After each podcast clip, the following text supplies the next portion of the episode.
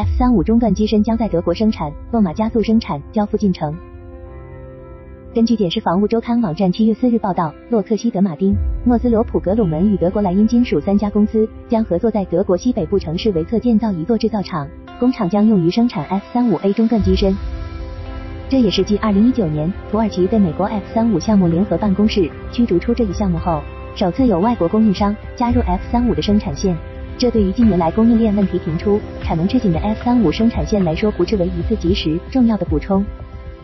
根据美国军方二零二四财年的计划，这一年度美军将继续购买八十三架 F 三五，其中空军四十八架，海军十九架，海军陆战队十六架。此外，美空军计划在二零二八年之前每年购买四十八架 F 三五，二零二八年之后甚至计划继续购买九百八十架 F 三五，以实现其从未改变的保有一千七百六十三架 F 三五的最初目标。近年来，随着国际政经形势的变化，F 三五的客户略有新增。二零二二年，芬兰、瑞士。德国和捷克等欧洲国家共计订购一百五十九架 F 三五，日本、韩国和新加坡等一些非欧洲客户也在增购 F 三五。二零二三年年初，加拿大宣布将用一百四十二亿美元采购八十八架 F 三五。七月二日，以色列也确定增购二十五架 F 三五。同时，比利时、丹麦、意大利、挪威和英国的 F 三五订单仍在陆续交付中。根据洛马此前开展的一项研究评估显示，F 三五项目每年对全球经济的直接和间接影响超过七百二十亿美元。对加入其中的航空航天供应商来说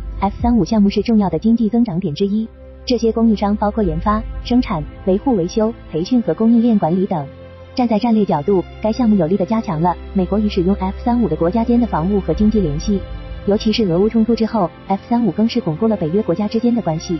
从经济发展和政治关系的角度来说，F 三五项目在多个国家之间建立了军事硬实力和经济软实力两个层面综合加强的目的。目前 F 三五的最大年产量为一百五十六架，客户数量达到十七个，但强劲的需求也令其供应链问题较为突出，如生产基础设施有限、发动机大修更换等问题，使洛马公司越来越难按时完成订单的生产，订单积压正成为 F 三五产线的关键问题。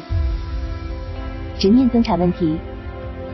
四月，美国空军负责采办技术和后勤事务的官员曾明确表示，如果要求洛马每年生产超过一百五十六架飞机，对生产线来说压力巨大。如果想要实现产量提升，就要增加相关设备和场地，还需要更多的高级技能工人。此外，中段机身的制造也一直是影响其产量的重要障碍。二零一九年之前，土耳其作为 F 三五项目的分包商，负责生产中部机身组件，但因其坚持采购俄制 S 四零零防空系统，土耳其最终被排除出 F 三五项目。而接手中段机身生产的诺格公司，其位于美国加利福尼亚州帕姆代尔的工厂，不仅要负责 B 二一轰炸机的制造，还要承担 F 三五中部机身的制造。曾数次公开表示缺乏所需的生产能力和空间，急需扩产能。在多年斡旋后，洛马与德国莱茵金属公司达成协议，授权其生产 F 三五中部机身组件。根据这份协议，新工厂将为德国和其他采购 F 杠三五的国家生产至少四百架份的 F 三五 A 机身部件。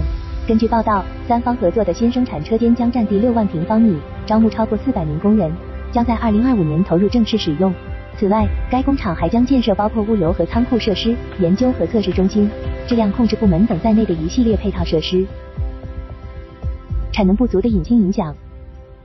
此前，美国相关管理部门曾数次针对 F 三五的产能、备件和维修维护成本等问题出具报告。为及时补损，美国 F 三五项目办公室也表示，将尽快拿出解决方案，以便美国军方购买并统一储存、管理、分发 F 三五备件。而备件的重新采购生产，这无疑又增加了分包商的生产任务，势必会影响到 F 三五项目的整机生产周期。此外，F 三五还面临不断的软硬件升级和性能改善，譬如当前的 F 三五所装配的 F 一三五发动机频繁出现问题，导致 F 三五多次停飞。根据高最近发布的报告，问题之一在于 F 一三五发动机冷却系统负荷过重，散热不利导致发动机磨损增加，寿命缩短。也就是说，F 杠三五的性能要求已经超出了发动机的设计参数。高预计未来几十年美军将额外花费三百八十亿美元对 F 三五机队进行大修升级。